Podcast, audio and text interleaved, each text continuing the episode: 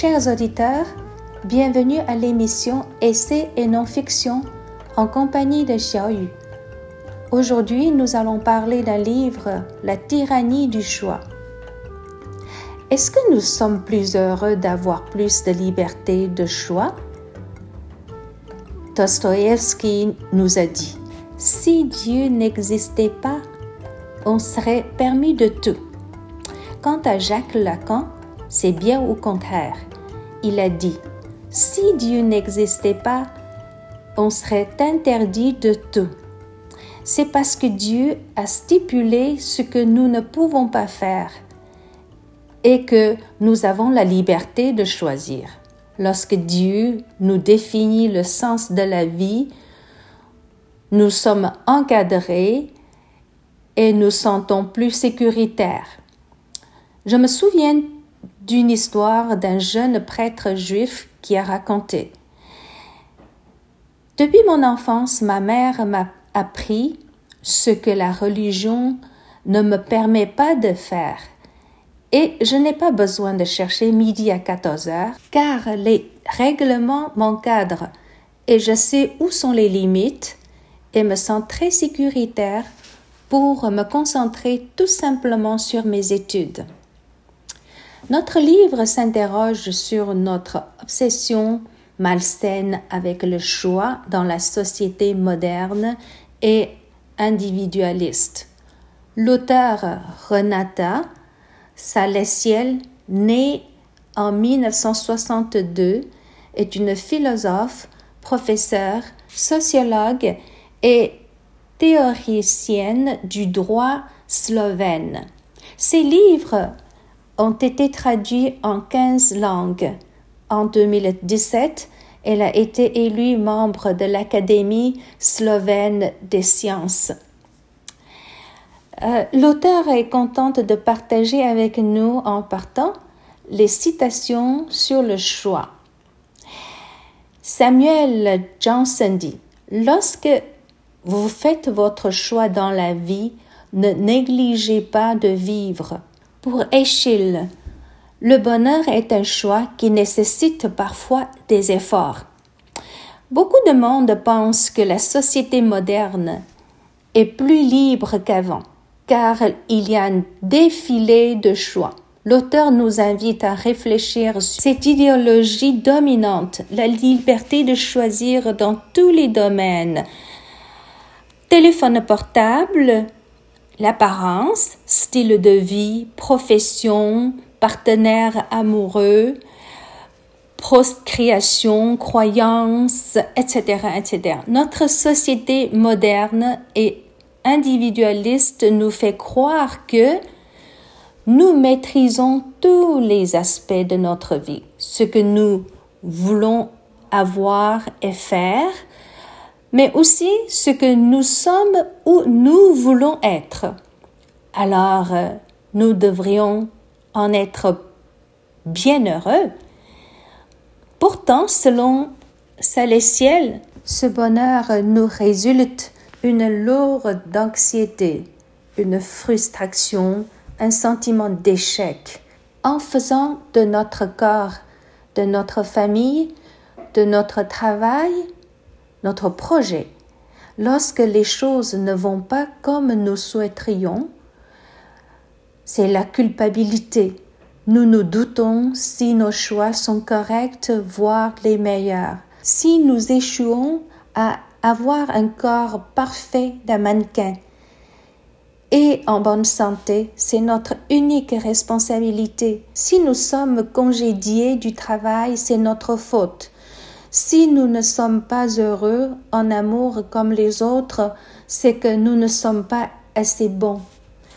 Quand votre vie est en difficulté, vous ne penserez pas que c'est un problème social collectif, mais un problème personnel. Désormais, tout le monde est obligé d'apprendre à réfléchir sur lui-même, sur sa performance, perfection.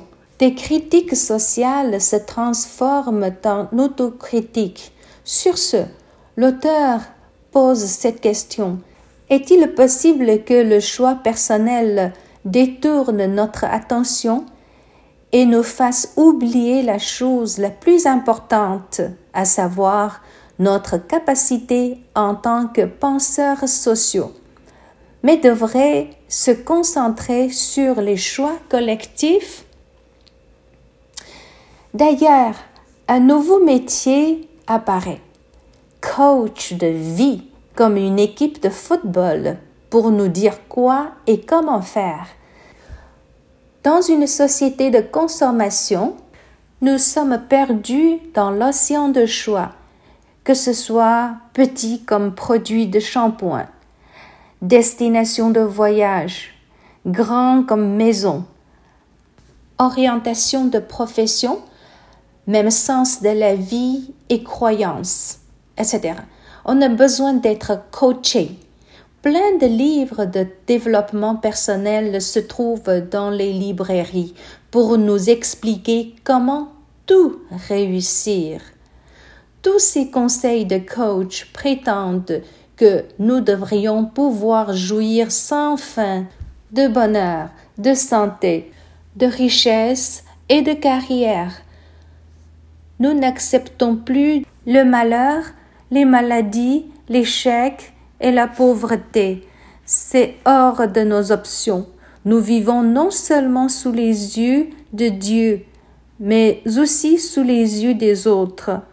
Nous sommes en effet plus fragiles face à l'imparfait.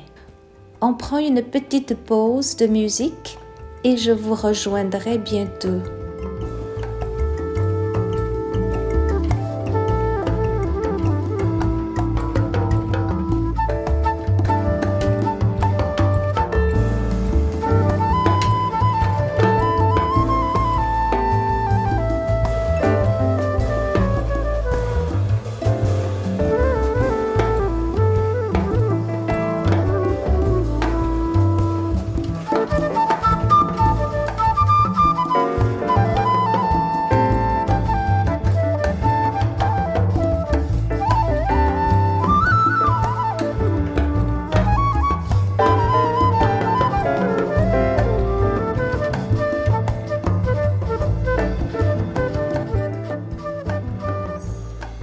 Reprend par deux anecdotes.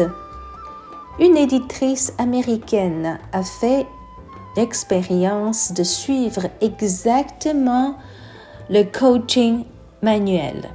Elle a réussi à apprendre à perdre du poids et contrôler le poids, à décorer la maison, à être meilleure mère et meilleure employée. Et finalement, devinez, au bout de deux ans, elle est tombée en dépression. Dans le roman Le Bonheur, Will Ferguson raconte une histoire. Un inconnu manuel du bonheur connaît véritablement un grand succès. Les gens suivent leur idole en se détachant des consommations de produits luxueux, de maquillage, de chirurgie plastique. On ferme les bureaux les usines pour profiter de la vie simple et heureuse. Rapide comme Covid-19, la joie et la satisfaction contaminent très vite la planète, fléau menaçant l'humanité. L'économie et toute la société risquent de tomber. On décide de chercher ce mystérieux gourou pour qu'il change son opinion, encourageant les gens à bien travailler de nouveau, à consommer de nouveau. Et finalement, on l'a trouvé.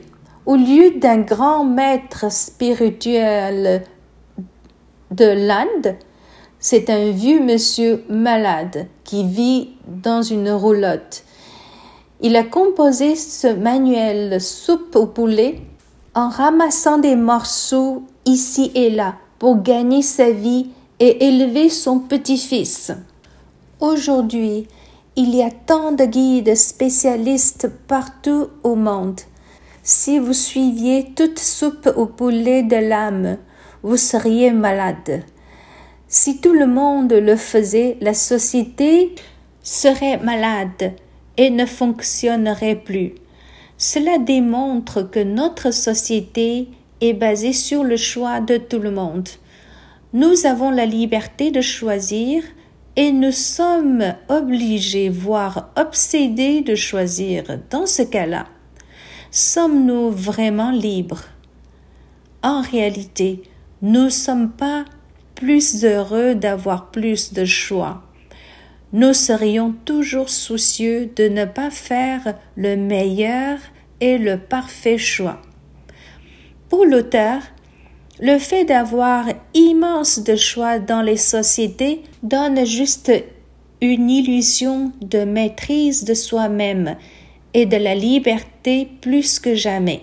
Et elle se doute dans ce bref essai des présupposés du choix et surtout de ses fonctions inconscientes afin de retrouver la valeur au fait d'avoir à choisir.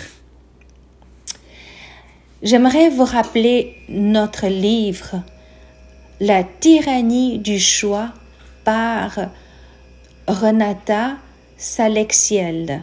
Son nom s'écrit comme ça R-E-N-A-T-A, Renata Salexi. S-A-L-E-C-L.